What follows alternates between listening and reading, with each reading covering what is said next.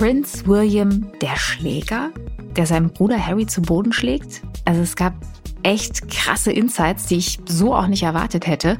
In seinem Buch Spare packt Harry ordentlich aus. Nicht nur über seinen Bruder, sondern zum Beispiel auch die krassen Stories aus seinen wilden Jahren, die wir in Teilen von damals aus der Presse ja noch kennen.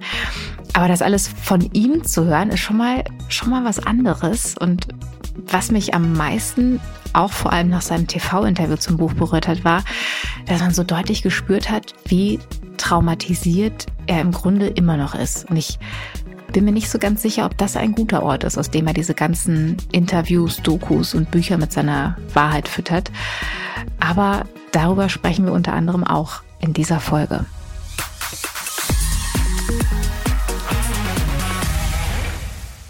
Und ähm, natürlich ist unser RTL-Adelsexperte Michael Begasse zu diesem Thema bei mir. Hallo Michael. Hallo liebe Bella. Ja, das ist wirklich das Thema dieser Woche. Ne? Man kommt nicht dran vorbei, für dich zurecht. Harry hat ja zu seinem Buch ähm, auch ein exklusives Interview gegeben, das wir als einzige in Deutschland zeigen durften und dürfen. Und in der Sondersendung warst du natürlich zu Gast. Und wir wollen heute noch mal ein bisschen tiefer reingehen, weil bei dem Interview, finde ich, Michael, sind viele Dinge nicht so ganz im Detail rausgekommen, beziehungsweise Harry hat immer wieder ähm, aufs Buch verwiesen und nicht so ganz konkret in der Tiefe erzählt bei einigen Sachen. Und du hast das Buch als einer der ersten, sag ich mal. Natürlich gelesen, komplett. Und es geht ganz viel in dem Buch um, natürlich, um den Tod seiner Mutter von Prinzessin Diana. Und diese Bilder, ne? Der zwölfjährige Harry hinter dem Sarg, mhm. ähm, das macht mir jedes Mal ein ganz, ganz schweres Herz und das merkt man auch in dem Buch, ne? Das merkt man auf jeden Fall in dem Buch, Bella, und vor allem, er bringt diese Geschichte so früh, um zu erklären, Hätte es diesen Tod meiner Mutter 1997 nicht gegeben, hätte ich mich ganz anders entwickeln können. Ich wäre mit der Liebe aufgewachsen, die meine Mutter mir immer gegeben hat. Ich wäre von meiner Mutter geschützt worden, wo es danach keinen Schutz mehr gab.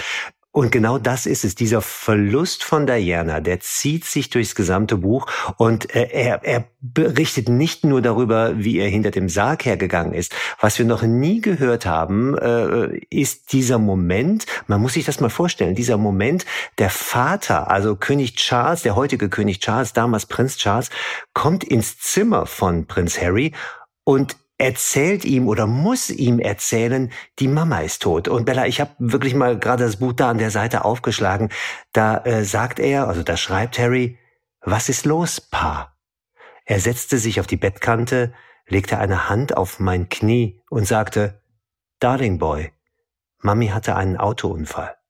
Und ich weiß noch, wie ich dachte, Unfall, okay, aber es geht ihr doch gut. Pa blickte hinab auf die Falten dieser alten Decken und Laken. Es gab Komplikationen, sagte er. Mami war ziemlich schwer verletzt, man hat sie ins Krankenhaus gebracht, Darling Boy. Sie haben es versucht, Darling Boy, aber sie hat es leider nicht geschafft. Zitat Ende. Wella, und alleine beim Vorlesen kriege ich schon wieder Gänsehaut. Und da muss man sich mal vorstellen, wir reden von einem zwölfjährigen Kind, wirklich ein zwölfjähriges Kind, das in der Nacht erfahren muss, dass die Mutter bei einem Autounfall in Paris ums Leben gekommen ist. Und du hast eben angesprochen, diese, diese Beisetzung, diese, mhm. dieser Gang hinter dem Sarg. Und er sagt noch an einer anderen Stelle, wir haben so vielen Menschen die Hände geschüttelt, also William und ich, äh, und wir haben uns damals immer gefragt, wieso sind die Hände denn nass? Wir haben gar nicht verstanden, dass die Menschen sich ihre Tränen mit ihren Händen abge mhm. abgewischt haben. Und das Spannende ist, und das fand ich, das fand ich wirklich total faszinierend, er hatte viele, viele Jahre lang immer die Idee, es hat diesen Unfall gar nicht gegeben. Die Mama, also Prinzessin Diana, wollte ja sowieso schon immer weg. Sie war ja damals schon geschieden von äh, dem jetzigen König Charles. Und der Harry dachte, die Mama ist ganz einfach irgendwo hingegangen. Und irgendwann, irgendwann kommt der Anruf und die Mama sagt, Harry, komm zu mir. Hm, aber das ist natürlich auch totale Verdrängung. Ne? Das ist da, ich finde, da merkt man auch, wie, wie traumatisch also total nachvollziehbarerweise das Ganze ist, aber halt eben auch noch ähm, bis, bis heute. Ne? Das war so mein Gefühl irgendwie auch von dem, von dem Interview, was wir dann gesendet haben ähm, in einem Exklusivspezial, dass man merkt, dass er bis heute ja da einfach noch ganz, ganz viel Verarbeitungsarbeit vor sich hat Ne? Ganz genau. Und der, die hat, er hat aber dieses Trauma begonnen zu äh, bearbeiten. Also ich bin kein Psychologe und kein Mediziner. Ich weiß nicht, ob dieses Trauma nicht ein Leben lang sein ständiger Begleiter sein wird. Keine Ahnung. Aber klar ist, dass er versucht hat, sich diesem Trauma zu stellen. Er hat zum Beispiel auch sich von, von, von seinem persönlichen Assistenten, als er dann ein bisschen älter war, tatsächlich auch Fotos zeigen lassen. Fotos, die seine Mutter im, äh, im, im, im Unfallwrack in Paris unter der Pont d'Alma auch zeigen. Der äh, Mitarbeiter hat zum Glück die dramatischsten Fotos weggelassen, aber äh, weil er sie weggelassen hat, hatte er immer, also hatte Harry immer noch die Idee, ja, ja, klar, die Mama, die war ja nicht verletzt, man hat auch kein Blut oder irgendwas gesehen. Mhm. Irgendwann, irgendwann kommt dieser Anruf und die Mama, die holt sich, die holt mich zu sich. Und er erzählte auch, dass er äh, als erwachsener junger Mann, als er einen Führerschein hatte, ist er mit William zusammen durch diesen Tunnel gefahren. Ja, das Weil er konnte auch, auch, Jahre später nicht verstehen, ja. wie kann man denn bitte, wie, wie dramatisch muss dieser Tunnel sein? Und er, ja. er berichtet im Buch, äh, so nach dem Motto, das ist doch ein ganz normaler Tunnel, da ist gar nichts Schlimmes drin drin. Wie kann es sein, dass so ein stinknormaler Tunnel quasi der Todesort für meine geliebte Mutter ist? Also es gibt ganz viele, ganz viele Momente, Bella, wenn man dieses Buch liest, 503 Seiten sind es, wo man wirklich in der Geschichte drin ist. Und das ist das Faszinierende an diesem Buch. Mhm. Ja, damals irgendwie, als sie dann überlegt haben oder auch das gemacht haben, dass sie diese Fahrt quasi nochmal nacherlebt haben, die letzten Stunden ihrer Mutter nochmal selbst quasi erfahren wollten, ne, diesen Ort da dran, da haben sich die beiden ja auch noch da hatten sie noch ein gutes Verhältnis, also mhm. Harry und William. Und ähm, ich fand das ja schon ziemlich krass, welche harten Worte auch oh ähm, oh, ja. Harry über William findet. Ne? Und ähm, also das, das ist schon irgendwie heftig, wie dieses sehr enge Band, weil sowas schweißt natürlich auch zusammen, dass man ähm, keine Mutter mehr hat. Und wie ist das denn gekommen? Also wo, wo war dann, wo ist der Bruch passiert? Das kann er gar nicht genau sagen. Das ist, glaube ich, ein schleichender Prozess gewesen, so schreibt er es auch. Ähm, du sagst es richtig, also diese, diese dramatischen Ereignisse, die beiden müssen gemeinsam hinter dem Sarg der Mama hergehen. Und man hat sich damals auch äh, geschworen, nein, ich lass dich nicht alleine gehen, nein, ich lass dich aber auch nicht alleine gehen. Also in den ersten Jahren, also in diesen Kinderjahren, war wohl noch alles in Ordnung. Aber irgendwann hat auch Prinz William, so schreibt Harry, so ein bisschen auf Autopilot geschaltet. Er hat irgendwann festgestellt, festgestellt, ich bin ja der Thronfolger. Nach dem Papa, also nach Charles, bin ich ja der nächste König. Deswegen hat ja äh, Harry auch dieses Buch Reserve genannt, im Original Spare. Ich finde viel schöner den spanischen Titel. Da heißt es En la Sombra, also im Schatten. Mm, und mm -hmm. Harry fühlte sich und fühlt sich bis heute im Schatten von seinem Bruder von William. Und er sagt auch immer wieder, dass William auch nichts dagegen getan hat. Also ihn auch gar nicht involviert hat, ihn gar nicht für wichtig genommen hat. William soll wohl quasi gesagt hat, ich bin hier der Thronfolger und du bist nur die Nummer zwei. Und zwar mit dem Begriff nur die Nummer zwei. Nicht, oh, ich bin froh, dass ich eine Nummer zwei hinter mir habe. Sollte mir mal was passieren oder sollte ich mal äh, krank sein oder wie auch immer, sondern nein, du bist nur die Nummer zwei. Und diese Konkurrenz hat schon angefangen im frühen Kindesalter. Zum Beispiel berichtet Harry in seinem Buch, dass er im Internat, im gleichen Internat war wie William und da völlig lost war ganz am Anfang. Und da wollte er ein paar Tipps von seinem Bruder haben. Und William soll gesagt haben, jetzt sprich mich hier bitte nicht an, du kleiner Spare. Ich bin hier da und du kümmere dich um deinen eigenen Kram. Also William hat sich im Laufe des Lebens, hat er sich von seinem Bruder entfernt und, und das Ganze ist dann irgendwann gegipfelt darin, es gab so ein, ein, ein, ein Band zwischen den beiden, also so ein Schwur. Wenn es irgendwie dramatisch zwischen den beiden wurde, gab es immer einen Satz und dieser Satz hieß, ich schwöre auf das Leben von Mama. Hm. Ich schwöre auf das Leben von Mama. Und Harry schreibt in, äh, gegen Ende der, gegen, gegen, gegen Ende des Buches, dass es eine Situation gegeben habe, dass er, also Harry sagt, William, ich schwöre beim Leben von Mama. Und er merkt, William versteht es nicht mehr. Er versteht diesen Schwur nicht mehr und er hält sich nicht mehr daran. Also das ist eine lange Entwicklung gewesen, Bella, und die, die ist wirklich, die ist wirklich herzzerreißend, weil wir haben uns alle immer gefragt, ach, die, das sind beide zwei coole Jungs, die, die, die, die kann niemals weder eine Frau noch sonst irgendwas trennen. Mhm. Aber es ist passiert. Die beiden sind entfernter denn je. Ja, du hast die Frauen eben schon angesprochen. Das ist ja auch das, was man dann ähm, in, den, in, ja, in den Medien immer auch so mitgekriegt hat, wo man auch immer nicht wusste, wie viel ist denn da jetzt Medien gemacht sozusagen sozusagen mhm. aufgebauscht und wie viel ist da wirklich dran, dass, dass die, dieser Zwist zwischen den zwischen Kate und Megan, ähm, dass der auch dafür gesorgt hat, dass es die Brüder noch mal entfernt hat. Ja, auf jeden Fall war es so, äh, so schreibt es Harry im Buch.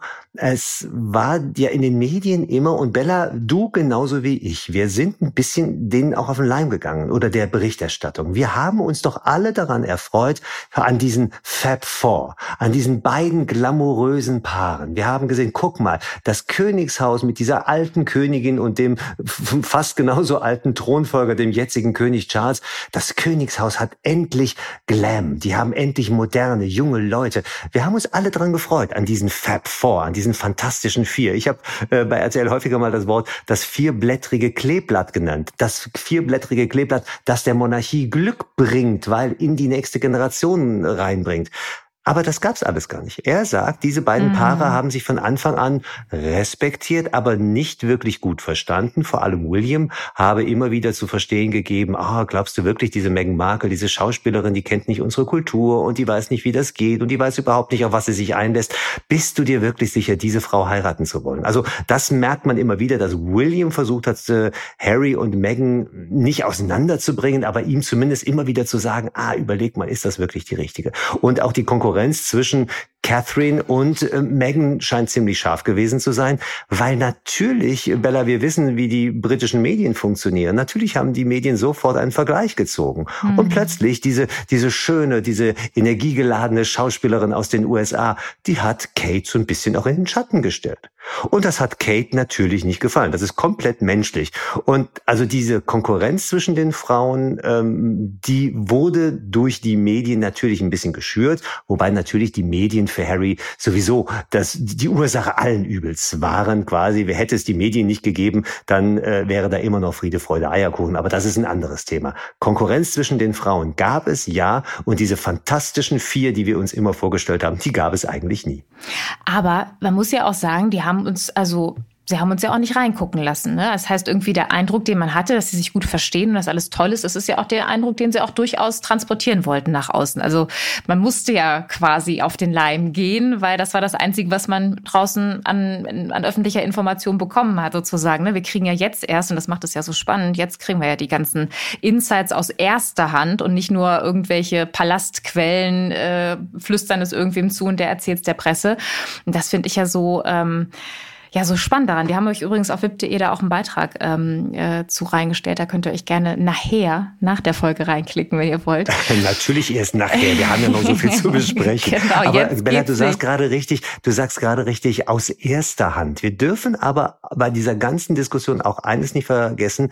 Diese Hand gehört Harry. Also das ist wirklich 100 Prozent die Sicht von Harry. Hätte William dieses Buch geschrieben, sähe diese Sicht der Dinge sicherlich anders aus. Also Absolut. es ist das wirklich ist ja Harry Harrys so, ne? Sicht der Dinge. Und, und das ist ganz spannend, weil er macht wirklich einen Seelenstriptease. Er kehrt Inneres nach außen und lässt die Welt an seinem Leben, an den letzten, ich sag mal, 30 Jahren teilnehmen. Ja, das ist schon, also ich fand das schon krass. Ich weiß nicht, wie es dir ging, aber auch bei dem Interview habe ich so das Gefühl gehabt, ah, das ist, der, der ist einfach, auch wenn er jetzt schon eine ganze Zeit irgendwie auch sich, sich kümmert und sein Trauma bearbeitet, das ist ja auch, das bringt ja auch was hoch. Das spült ja auch was hoch, wenn man sich so aktiv damit mhm. befasst. Und wenn man, wenn man eine Doku rausbringt, dafür auch Interviews gibt, das Oprah-Interview, dann jetzt das Interview, das Buch, also die Arbeit an dem Buch. Das ist natürlich auf der einen Seite Verarbeitung. Ich glaube, das ist auch seine Idee dahinter. Aber auf der anderen Seite bringt das ja auch die ganzen Gespenster von damals auch wieder hoch die man so feinsäuberlich irgendwo halt in seiner, in seinen, in seinem Seelchen eingesperrt hatte, ne? Ja, und genau diese Gespenster, Bella, diese Gespenster, die möchte er freilassen. Er, er sagt, ich möchte nicht mehr unter diesen, diesen mhm. dunklen Mächten der Vergangenheit leiden. Deswegen gehe ich damit an die Öffentlichkeit und zwar ohne Rücksicht auf Verluste. Wir dürfen ja auch nicht vergessen, dass was er gegen die Königsfamilie raushaut, ist ja schon ganz schön harter Tobak. Also das ist mhm. ja jetzt kein Kuschelbuch, was er geschrieben hat. Äh, ich weiß nicht, ob äh, König Charles oder Camilla oder William dieses Buch lesen oder die Interviews gesehen haben. Ich gehe mal davon aus, dass sie zumindest wissen, worüber die Welt gerade in diesen Tagen spricht, weil sie sind ja Teil von diesen Gesprächen. Ähm, aber dass das denen natürlich nicht gefallen kann, ist klar. Also das dürfen wir auch nicht vergessen. Er macht zwar einen Seelenstriptis, aber er zieht ja viele Menschen, und zwar viele Menschen aus seiner Herkunftsfamilie, damit auch ziemlich durch den Dreck. Das muss man einfach auch so sagen. Aber es gibt ja wirklich konkrete Anschuldigungen gegen William. Wir haben eben drüber ja. gesprochen, aber auch gegen seinen Vater.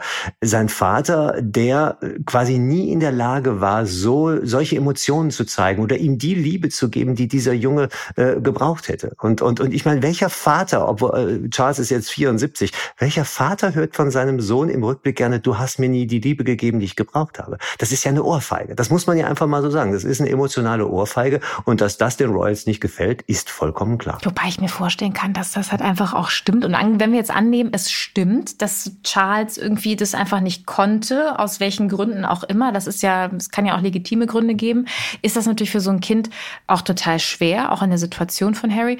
Und dann würde man sich ja schon auch einen Vater wünschen, der in der Lage ist, das zu reflektieren, eventuell. Ne? Und zu sagen, ja, das, das war so und es tut mir leid. Und ähm, wir arbeiten uns da aber irgendwie gemeinsam raus und schaffen ein neues Verhältnis jetzt mit, wo alle Fakten, auch emotionale mhm. Fakten auf dem Tisch sind, sozusagen. Und da weiß ich nicht, weiß nicht, wie du das siehst, aber ich habe das Gefühl, ich weiß nicht, ob da der Charles der Typ zu ist. Oder habt ihr nicht Natürlich auch einfach? nicht. Ja. Natürlich nicht, Bella. Also ich meine, hätte Charles, hätte Charles äh, das gewollt, quasi seine Erziehungsmethoden aufzuarbeiten, dann hätte er das vor 10, 15 Jahren begonnen. Charles ist 74 Jahre alt, der ist entsetzt darüber, dass sein Sohn solche Sachen in die Öffentlichkeit bringt. Vollkommen klar. Die nächsten Tage und Wochen werden sehr, sehr spannend, weil wir werden natürlich öffentliche Auftritte äh, erleben von Charles, von Camilla, von William, von Kate. Und wir werden alle schlechte Reporter, wenn man äh, quasi bei einem Event dabei ist, wenn man die nicht nach diesem Buch fragt. Und ich bin schon sehr auf die Antwort von William gespannt, wenn er zum ersten Mal gefragt wird, haben Sie wirklich Ihren, Ihren Bruder als Erwachsener geschubst, dass er hingefallen ist und sich verletzt hat? Weil das steht auch im Buch drin. Mhm. Und wir reden jetzt nicht von einer Rauferei unter Zehnjährigen, sondern wir reden äh, über von einer einen, festen Schlägerei. Wie, von einer Schlägerei, wie gesagt, aus Sicht von Harry. William würde garantiert dazu sagen, würde ich mir vorstellen, wir haben als Kinder immer gerauft äh, äh, und das war einfach eine Art und Weise, wie wir immer miteinander umgegangen sind. Da würde Harry sagen, ja, aber du hast mich geschubst und mich verletzt. Also da ist auch Wort gegen Wort. Ich glaube, Familientherapeuten hätten an dieser Familie sehr, sehr viel Spaß. Ich habe aber so ein bisschen das Gefühl, für eine Therapie muss man ganz viel Bereitschaft haben und die Bereitschaft in London äh, tendiert dagegen null. Ja, es ist ja auch einfach, ne, der Slogan Never Complain, Never Explain ist ja auch, das gehört ja zu den Royals, wie die Krone zu den Royals gehört. Genau. Und ähm, aber da hat Harry zum Beispiel auch gesagt, das fand ich auch krass, dass das ähm, angeblich gar nicht so war. Also dass es gar nicht existiert sozusagen sozusagen dieses Never Complain, Never Explain, sondern dass angeblich ganz bewusst geheime Informationen vom Palast rausgegeben genau. wurden. Was, was war das denn? Ja, und er sagt sogar, er hätte sich so häufig gewünscht, dass mal etwas kommentiert wird. Er ja. sagt, der Buckingham Palace, also seine Familie und auch der, der Presseapparat, die haben jahrelang billigend in Kauf genommen, dass falsche Geschichten, erfundene Geschichten, Geschichten gegen ihn und seine Frau, gerade als Meghan auch in, in, ins Rampenlicht trat, äh, lanciert worden sind, veröffentlicht worden sind, gedruckt worden sind, ohne dass der Palast irgendwann einmal gesagt hätte, diese Geschichte stimmt nicht. Oder nein, das war anders. Also der Palast hat komplett den Kopf in den Sand gesteckt und hat quasi die beiden, also vor allem allem Harry und Meghan, alleine gelassen. Und Harry hat dann häufiger mal versucht, schreibt er im Buch, ja, aber wir können doch hier eine Presseerklärung rausgeben. Und der, und, und der Pressemensch sagte, nee, machen wir nicht. Mhm. Ja, aber das stimmt doch nicht, was heute in der Zeitung steht. Ja, ja, nee, aber bei uns herrscht der äh, Satz, never explain, never complain. Wenn wir das kommentieren, dann äh, würde das Ganze ja noch weiterlaufen. Also man hat wirklich die beiden, und das ist ein Riesenvorwurf, man hat die beiden im Umgang mit der Presse nicht nur im Stich gelassen und ihnen die Unterstützung versagt, sondern mehr noch. Und das behauptet Harry. Es wurden ganz gezielt Informationen an die, an die Presse geleakt. Es wurden wirklich Informationen gegeben, die nur im internsten Familienkreis bekannt waren. Die standen zwei Tage später in der Zeitung. Und da war ich sehr überrascht, weil da kam plötzlich ein Name äh, aufs Tablett und das war Camilla. Mhm. Harry behauptet, seine Stiefmutter habe einen, einen Pressemenschen quasi engagiert, der genau dafür da war, sich selbst, also Camilla und Charles, im positiven Licht dastehen zu lassen ohne Rücksicht auf die anderen. Das heißt, Camilla wäre es vollkommen egal gewesen, dass Harry und Meghan quasi negative Presse hatten. Und er sagt, und das ist natürlich ein massiver Vorwurf, dass Camilla ganz bewusst Informationen weitergegeben hat oder ihre Mitarbeiter. Also Camilla wird jetzt nicht bei der Zeitung angerufen haben, aber äh, dass sie ganz bewusst Sachen weitergegeben hat, die eigentlich komplett interner, komplette Familienangelegenheiten äh, waren. Mhm. Und das ist ein Vorwurf. Und da muss, da wird auch äh, Bella äh, Camilla irgendwann mal beim ersten Auftritt sagen äh, müssen, war es so. Es gab übrigens schon eine direkte äh, Reaktion von ihrer früheren Pressefrau, die komplett entsetzt darüber war, sowas zu behaupten. Und die sagt, nein, aus unserem Büro ist nie irgendwas an die Presse äh, rausgegeben wurden. Das würde Harry jetzt anders sagen. Sind das denn vielleicht auch so Gründe, weswegen sich äh, Harry und William beide gewünscht haben, dass Charles Camilla nicht heiratet? Ja, Klar, der, der, das ist ein ganz schöner, ganz schöner äh, Part im Buch. Äh, er sagt ja, also beide sind klar, als erwachsene Männer, ja, Papa hat endlich seine große Liebe, die Mutter ist tot und äh, äh, ja, bleibt doch bitte zusammen, aber bitte heiratet nicht. Und Charles hat sich das angehört und hat äh, sie doch geheiratet. Mhm. Was ich finde, das ist sein gutes Recht. Also wenn er die Liebe seines Lebens heiraten möchte, muss er, glaube ich, nicht seine beiden erwachsenen Söhne fragen. Mhm. Das heißt, Camilla hatte von Anfang an bei Harry, ich sag mal eher so so zwiespältige Gefühle ganz klar, es ist die neue Frau an der Seite von. Und eigentlich gehört an die Seite des Königs seine verstorbene Mutter Diana, wo wir eben schon drüber geredet haben. Also Diana kommt immer, immer, immer wieder. Entweder als Ursache für sein Leben oder aber auch als seine, als Ursache für die, das angespannte Verhältnis zu Camilla. Aber Diana kommt auch wieder gegen Ende des Buches, wenn es um Meghan geht, weil, weil er, er vergleicht häufiger mal seine aktuelle Frau mit seiner mhm. Mutter. Da muss ich wiederum sagen, da habe ich immer so ein bisschen Bauchgefühl Gefühl, hm, ist es richtig, wenn man die verstorbene Mutter äh, projiziert auf die aktuelle Partnerin? Das ist so ein bisschen schwierig, aber Diana zieht sich durch dieses gesamte Buch durch. Ja, da haben wir auch schon in der Folge zur Netflix-Doku drüber gesprochen, ne? über die Tatsache, dass er Diana mit Megan vergleicht und dass das irgendwie auch so ein bisschen natürlich die Beziehung schwierig macht, finde ich, äh, ähm, zu Megan, ne? weil man sich dann fragt, wie viel Augenhöhe ist in dieser Partnerschaft eigentlich möglich, wenn er das so mhm. interpretiert. Ähm, aber was ich auch so krass fand bei dem Interview und auch die, bei der Tatsache, wie er William beschreibt, ne? Also weil den habe ich mir immer als sehr gehaltenen Mann vorgestellt. Also das ist das Bild, was man so von ihm hat und dann plötzlich diese Bilder von Harry irgendwie so vor Augen geführt zu bekommen, dass die sich prügeln ja. und keine Ahnung und so. Es war was ganz anderes auf einmal. Aber was ich trotzdem irgendwie auch bemerkenswert fand, war, dass, dass Harry gesagt hat, ja, trotz allem, also ich habe kein Interesse an der Institution, das interessiert mich nicht, aber ich möchte meinen Vater und meinen Bruder zurückhaben. Mhm. Ja. Glaubst du, dass das, dass das überhaupt noch geht nach allem, was da was da vorgefallen ist? Hätte ich einen jüngeren Bruder, der mir solche Sachen vor den Augen und den Ohren der gesamten Welt um die Ohren haut, hätte ich, glaube ich, jetzt im Moment nicht das die Lust, mich mit dem an einen Tisch zu setzen. Ich frage mich auf der anderen Seite aber, musste es dazu kommen? Hätte es nicht vor einem Jahr, zwei, drei, vier Jahren die Möglichkeiten gegeben, dass die Brüder sich austauschen? Weil Harry war ja, Bella, wir haben ja darüber berichtet, berichtet er, er war in London zur Beisetzung äh, seiner Oma, der, der, der Queen. Er war natürlich auch in London, als Diana ihren 60. Geburtstag gefeiert hätte, als damals diese Statue enthüllt wurde im, im Sunken Garden, im Kensington Palast. Er war natürlich auch bei der Beisetzung seines Opas von von Prinz Philipp da.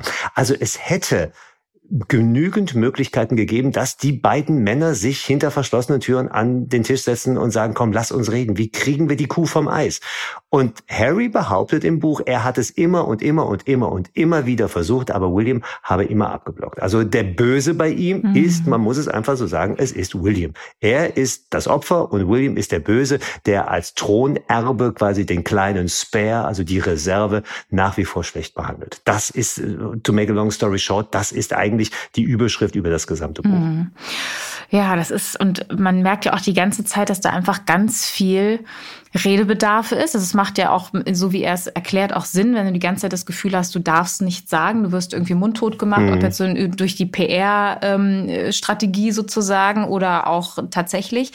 Ähm, ja, kann man verstehen, dass da Redebedarf einfach ist. Und es heißt ja immer, dass diese ganzen, die Interviews, die Doku, jetzt das Buch, ähm, dass die sowohl Harry als auch Harry und Meghan zusammen das machen müssen, in Anführungsstrichen, mhm. ähm, weil sie das Geld brauchen. Was wissen wir, was wissen wir denn, wie vermögend vermögend ist Harry eigentlich, dass wir uns das irgendwie mal so vorstellen können? Ach, das ist ganz spannend. Ich finde an einer Stelle ähm, als Papa Charles, das schreibt er auch so, also König Charles sagt äh, zu Harry ähm, so nach dem Motto, ich habe nur noch Geld für eine Familie und das ist die Familie von William und Catherine. Äh, also ihr müsst jetzt finanziell äh, auf euch gestellt sein. Als es drum ging, wir wollen in die USA, wir wollen den Maxit, wir wollen eigentlich gar nicht mehr arbeiten für die Königsfamilie.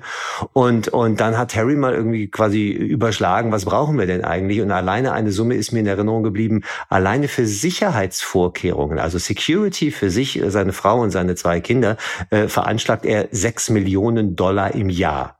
Sechs mhm. Millionen Dollar. Das ist schon harter Tobak. Das heißt, er ist natürlich eine Person, die eine hohe Gefährdung hat. Also wenn es Idioten gibt, äh, die ihn entführen wollen oder die Kinder entführen wollen oder wie auch immer, er, hat eine hohe Gefährdungs, ein hohes Gefährdungspotenzial. Äh, er hat damals auch nach dem Tod von äh, Prinzessin Diana, also dann später 18 wurde, umgerechnet 17 Millionen Pfund hat er von seiner Mutter geerbt. Also wir müssen uns jetzt nicht darum Sorgen machen, dass Harry und Meghan morgen kein Geld mehr für die Brötchen haben.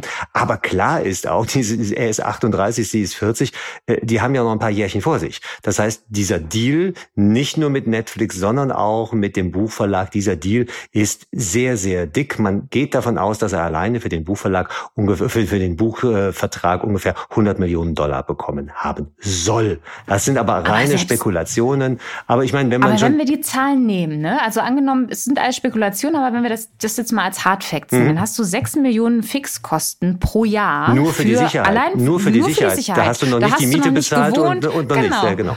Nicht gewohnt, nicht gegessen, genau. nicht gelebt, nicht gereist, wie auch immer, was man so für Ausgaben irgendwie dann auch hat. Ne? Klar sind die höher als jetzt irgendwie bei uns, aber trotzdem.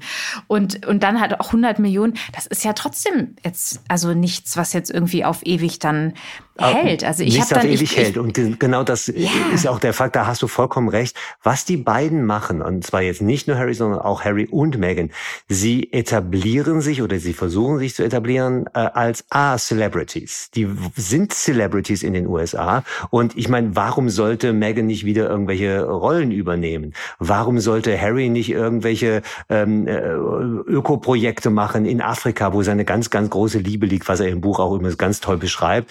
Ähm, ähm, also die werden natürlich künftig arbeiten müssen und mit dieser Arbeit auch Geld verdienen müssen. Und damit, äh, also ich meine mit der Popularität, haben sie es im Moment geschafft. Das Buch, übrigens die ersten Zahlen, Bella, liegen schon vor. In den USA sind am ersten Verkaufstag anderthalb Millionen Bücher verkauft worden. Also von daher die Rechnung, äh, im wahrsten Sinne des mhm. Wortes die Rechnung, die Rechnung geht auf für ihn und für den Verlag. In Großbritannien war das Buch das am schnellsten verkaufte Sachbuch in der Geschichte des britischen Buchhandels. Also es gab noch nie ein Buch, noch nie eine Biografie, die so schnell am ersten Tag verkauft worden ist, wie dieses Buch von Harry. Also diese Rechnung scheint aufzugehen, wie es wie die Zahlen in Deutschland sind, äh, da habe ich noch keine, keine Informationen drüber. Aber in den beiden Ländern, um die es hier geht, also in Großbritannien und in den USA, da ist das Buch ein riesen, ein Riesenerfolg. Und damit machen die ihr Geld, ohne Zweifel. Aber dann auch scheinbar nur die Hälfte, weil ich habe die Fotos, die ich gesehen habe zu den, zu den äh, Zahlen, da war ja immer der fette Sticker äh, Half Price auf dem Buch drauf, wo ich dachte, okay, wow, es wird jetzt schon verramscht. Ist jetzt irgendwie kaum auf dem Markt, aber man kriegt es schon irgendwie in der Grabbelkiste so ungefähr. Ja, ja, genau, genau. Das fand ich auch schon irgendwie äh, spannend, ehrlich gesagt. Aber gut, es ist natürlich auch schon viel viel bekannt, ne? Es ist auch viel geleakt ja. worden. Also es gab ja, das, das, es gab ja einen kleinen Skandal, äh, was mir in die Hände gespielt hat. Deswegen hatte ich das Buch schon früher, weil ich Spanisch spreche und habe die spanische Version gelesen, die es schon letzte Woche gab, also drei Tage vor dem offiziellen äh, Veröffentlichungstermin. Da muss irgendwas schiefgelaufen sein. Aber diese ganze Vorberichterstattung hat den Erfolg äh, augenscheinlich wirklich nicht äh, irgendwie verhindert. Also das Ding verkauft sich gut und der macht damit seine Millionen klar. Das ist ja auch einfach. Ich finde, also ich sauge ja auch alles auf, was es dazu gibt. Ich finde das so top spannend, weil das einfach, ich meine, es ist so, die Royals, da waren immer große Mauern und der Palast mhm. und man konnte irgendwie nie reingucken, immer nur irgendwelche obskuren Palastquellen und was du vom Palast direkt bekommen hast, interessiert natürlich nicht, weil es irgendwie äh, geschönt, ne? Also alles einfach total, da sind die pikanten Sachen nicht drin, ne? Und jetzt mal so aus erster Hand so richtig da reinzugucken, ich finde einfach alles mega. Ich ja, unser so Voyeurismus wird dann natürlich mit befriedigt. Das ist menschlich, also man guckt da gerne rein und, und ich, ich ich sage immer so schön, das ist eine Real Royal Soap. Ich glaube, den ja. Begriff haben wir, als wir vor ein paar Wochen gesprochen haben zur Netflix-Doku, habe genau. ich das schon mal verwandt. Real Royal Soap. Und, und Harry setzt in diese Soap Opera, setzt er wirklich jetzt äh, auf über 500 Seiten noch einen weiteren Baustein, ein weiteres Drehbuch obendrauf. Und die Kapitel gehen ja weiter, weil dieses Jahr steht die Krönung von Charles mhm. an und dann fragt man sich auch, er hat ja, er hat ja immer gesagt, ich liebe die beiden. Ne? Er hat ja nie irgendwie gesagt, er möchte nicht mehr, dass die kommen. Aber man fragt sich jetzt natürlich schon, wie viel hält er noch aus? Sagt er irgendwann so, Leute, jetzt reicht's, jetzt kommt er halt eben nicht vorbei, weil sonst wer weiß, was ihr daraus wieder macht, so ungefähr. Was glaubst du, werden Harry und äh, Meghan dabei sein bei der Krönung? Wäre ich Vater, und wäre ich kurz davor zum König von Großbritannien und von, von 14 anderen Ländern gekrönt zu werden, würde ich natürlich meinen Sohn einladen. Wir reden von Familie, wir reden von, von Blutsbanden, von Herzensbanden, na klar. Wenn aber in den nächsten Wochen noch einiges passiert, wo Harry, wo äh, Charles sagt, nee, also ihr, ihr schadet dem Image der Monarchie, äh, dann wird er es nicht machen. Ich bin fest davon überzeugt, dass äh, König Charles seinen Sohn einladen wird und wenn er dann die Einladung nicht annehmen sollte, als Nummer fünf in der Thronfolge. Bella dürfen wir nicht vergessen. Wir reden von der Nummer fünf in der Thronfolge. Also der ist noch ganz nah am Thron dran. Äh, mhm. Äh, wenn er diese Einladung ablehnen sollte, dann ist es meiner Meinung nach ein Affront gegen den König, gegen seinen König. Er ist Herzog. Das heißt, gegen seinen König wäre das ein Affront. Und ich finde, dann sollte er auch auf die Thronfolge für sich und für seine Kinder verzichten. Ich finde, das wäre dann der konkrete Schritt. Ich glaube mhm. aber, er wird eingeladen und ich glaube auch, er wird kommen. Du hast ja gerade Blutsbande angesprochen. Ne? Es gibt ja dieses mhm. Gerücht, was immer wieder hochkommt und ich verstehe, warum es hochkommt. Lass mich raten. ja, rate. Wer ist äh, der Vater von Prinz Harry? Ja, nämlich, dass Charles gar nicht der leibliche Vater von Harry ist oder umgekehrt. Harry gar nicht der leibliche Sohn von Charles mhm. ist. Also wegen der Optik, wegen der Haare, keine Ahnung. Und jetzt denkt man ja irgendwie auch so, man spürt irgendwie, wie dieses Band zwischen William mhm. und Charles so eng ist. Und im Gegensatz dazu, dass von Harry und Charles gar gar nicht da zu sein scheint so richtig und zwar schon seit längerem. Und dann, klar, kam das Gerücht wieder auf, was, was kann man dazu sagen? Ist es vielleicht, ist er wirklich vielleicht ein Kuckuckskind? Bella, ich glaube, ich mache ja meinen Job so ungefähr seit 25 Jahren. Also ich habe heftig angefangen mit den Royals, mich zu beschäftigen, wirklich über Diana, über den Unfalltod in Paris 1997. Und ich glaube, ich habe dieses Gerücht oder ich musste zu diesem Gerücht gefühlte 2697 mal Stellung nehmen und ich sage immer das Gleiche. Äh, Diana und James Hewitt, der vermeintliche Vater von Harry, haben sich nachvollziehbarerweise erst zwei Jahre nach der Geburt von Harry kennengelernt. Und im vergangenen Jahr, äh, zum 25. Todestag von Diana, haben wir bei RTL sogar ein Interview mit James Hewitt gehabt und haben ihn genau natürlich danach gefragt. Und er sagt, ja, er hat diese Frage schon ebenso oft beantwortet wie der RTL-Adelsexperte. Und er sagt, nein, ich bin nicht der Vater von Prinz Harry. Gut, wir glauben den beiden aber ich glaube dir auch, dass man, dass man diese Parallele immer gern sieht. Vor allem, wenn man dieses Cover sieht, weil da sieht er wirklich sehr, sehr aus wie James Hewitt. Und ich habe ja. ganz lustig heute Morgen gelesen, da er auf diesem Cover, das zeigt ja sein, das Gesicht von Harry sehr, sehr nah, dass dieser, dieser Glow, der da drauf ist, der wird jetzt schon Harry Glow genannt. Das ist so ein bisschen gelb mit orange und roten Haaren. Also der Harry Glow. Ich muss das auch mal bei Instagram versuchen. Vielleicht sehe ich dann damit auch gut aus.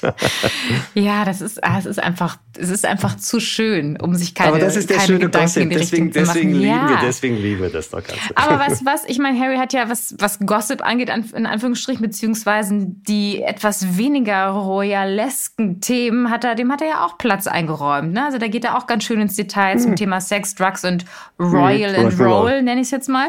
Ähm, welche schmutzigen Dinge hat er denn da so rausgehauen? Erzähl noch mal richtig. Also ich will jetzt nicht sagen schmutzigen Dinge, aber es waren so Dinge, wo ich beim Lesen des Buches wirklich die Augen gerollt habe, so nach dem Motto, oh mein Jücke, muss das jetzt wirklich sein? Also wir haben erfahren, wie er untenrum gebaut ist und dass er beschnitten ist und im gleichen Zusammenhang haben wir auch erfahren, dass William beschnitten ist, falls es jemanden interessiert von unseren Hörerinnen und Hörern.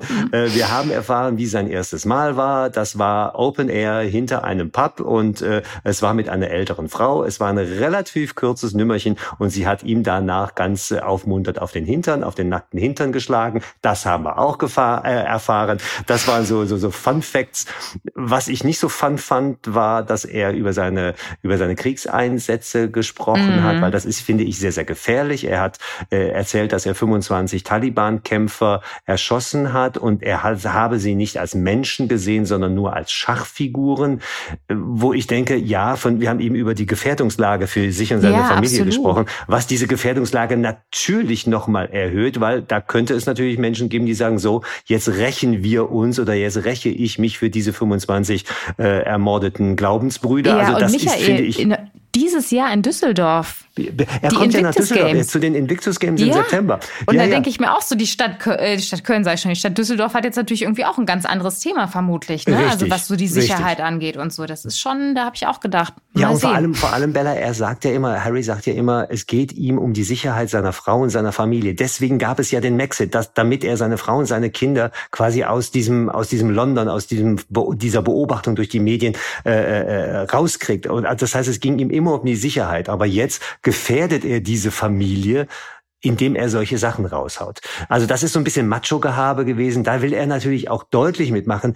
Ja, ich habe da damals als Soldat wirklich auch meine Bestimmung gefunden und und da gehört Töten halt nur mal zum Handwerk. Also ich bin ich bin da sehr, ich bin da habe da eine ganz ganz klare Meinung. Wenn das so war, dann sollte er darüber hätte er darüber auch gut die Klappe halten können, um sich und seine Familie nicht weiter zu gefährden. Mm. Ja, ja, es ist in der Tat, es ist echt, also da ist schon viel, viel drin in dem Buch einfach. Also ja, er ja. packt da wirklich, ähm, wirklich aus, äh, alle Aspekte betreffend. Ne? Das ist schon, äh, schon bemerkenswert. Aber es gibt Bella auch ganz viele schöne, kleine, private, äh, sensible Passagen. Zum Beispiel er schildert er äh, ein Treffen mit seiner Oma, also mit der verstorbenen Queen, und und er schreibt, ach ja ja ja, und die und sie ging quasi zur Tür raus und ich wollte sie umarmen und da fiel mir ein, das darf ich nicht. Die Granny ist ja die Queen.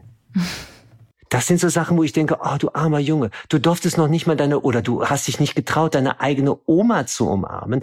Also das sind, das, das gibt es ganz viele kleine, so kleine Begebenheiten, die er schreibt, die ihn mir sehr, sehr sympathisch gemacht haben. Und ich sage, ich bin so froh, in einer liebevollen, normalen Familie nicht als Thronfolger oder als Spare geboren worden zu sein.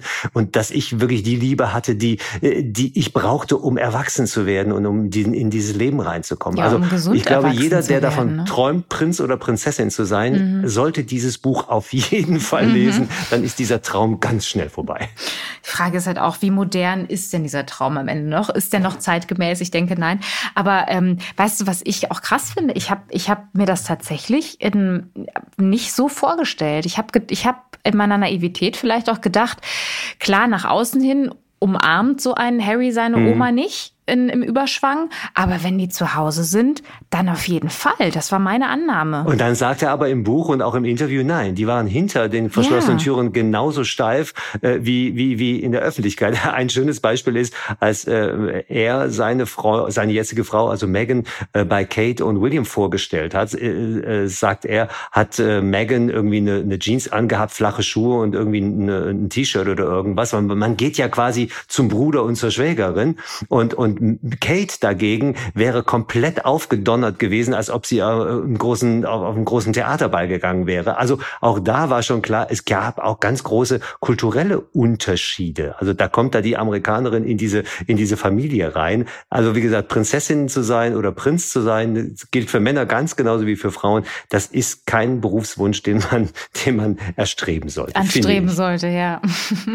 Und dann, weil wir ja gerade über ähm, die Queen mhm. gesprochen haben, haben und Harry und ähm, seine Oma, die die Queen ja ist oder war, ähm, er hat ihr ja auch was ins Ohr geflüstert. Ja. Das war auch eine ganz schöne Ja, eine Sache. ganz tolle Geschichte. Äh, by the way, die Queen, es gibt wenige Menschen, die in diesem Buch wirklich sehr, sehr gut wegkommen. Es kommt sehr gut weg Prinz Philipp, also sein Opa. Es kommt überraschend sehr gut weg seine Cousine, äh, Prinzessin Eugenie, also die jüngere Tochter von Fergie und Andrew. Also mit der ist er wirklich total eng. Wer ebenfalls sehr gut wegkommt, ist Prinzessin Anne, seine Tante.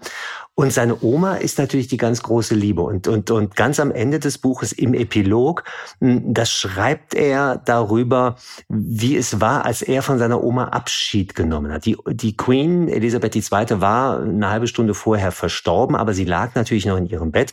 Und wenn du willst, Bella, lese ich dir diese Passage mal ganz kurz vor, weil, weil das zeigt wieder diesen, diesen Harry, den wir alle so lieben. Ja, total gerne. Er schreibt, Prinzessin Anne führte mich hinauf in Grannys Schlafzimmer. Ich wappnete mich innerlich, ich trat ein. Der Raum war schwach beleuchtet. Mir ungewohnt. Nur einmal in meinem Leben war ich dort gewesen. Ich ging unsicher weiter, und da war sie. Ich versteinerte. Ich starrte sie an. Immer länger starrte ich sie an. Ich flüsterte ihr zu, dass sie hoffentlich glücklich war, dass sie hoffentlich bei Grandpa war. Ich sagte, dass es mich ehrfürchtig stimmte, wie sie bis zuletzt ihre Pflichten erfüllt habe. Ich verließ das Zimmer, ging durch den Flur zurück, über den Teppich mit dem Schottenmuster, vorbei am Standbild von Königin Victoria. Ich rief Megan an, sagte ihr, dass ich es geschafft hatte und dass es mir, soweit es ging, gut geht. Ja, ist das und das schön? ist so versöhnlich, ne? Also ich glaube irgendwie, das ist mhm. natürlich ein Abschied, der, der versöhnlich ja. sein kann. Im Gegensatz zu dem Abschied, den er ähm, mit seiner mit seiner Mutter hatte, ne? die einfach so mit seiner Mutter und genau das und die, die, das schreibt er auch. Also er denkt natürlich, als er bei der Queen steht, bei der verstorbenen Oma steht, denkt er natürlich auch an seine Mutter. Und wir haben ganz am Anfang unseres Gespräches darüber gesprochen, dass er sich ja nie getraut, äh, dass er ja überhaupt gar nicht geglaubt hat, dass die Mama tot mhm. ist, weil es gar keinen Beweis gab. Und er schreibt: Hier hatte ich den Beweis, da liegt diese kleine Frau vor mir mit 96,5 Jahren, ja, und sie war wirklich tot. Und ich glaube ist, dass sie tot genau. ist. Also da, da ist er mir wieder unwahrscheinlich sympathisch geworden. Da ist es nicht dieser Revoluzzer Harry, sondern da ist es ihr Lieblingsenkel gewesen, der von seiner Oma Abschied mhm. nimmt. Also er hat zwar als Kind es häufig nicht gewagt, sie zu umarmen, aber als erwachsener Mann hat er sie zumindest, ich finde, vom Herzen her und von der Emotion her umarmen wollen und umarmen können. Ja, es ist schon, es ist schon der Wahnsinn, was in dieser Familie abgeht. Ne? Das schafft echt, das kann sich kein Drehbuchmensch ausdenken. Nein. Das ist der helle Wahnsinn. Michael, vielen, vielen Dank. Ähm, auch für diese royale Folge, für deine Einblicke und Einschätzungen. Und ähm, ja, wenn ihr mehr wollt, dann folgt uns sehr gerne in diesem Podcast hier. Und nächsten Samstag gibt es dann wie immer eine ganz frische Folge vom offiziellen Exklusiv-Podcast. Macht's gut. Tschüss. Danke, Bella. Danke für die Einladung. Tschüss.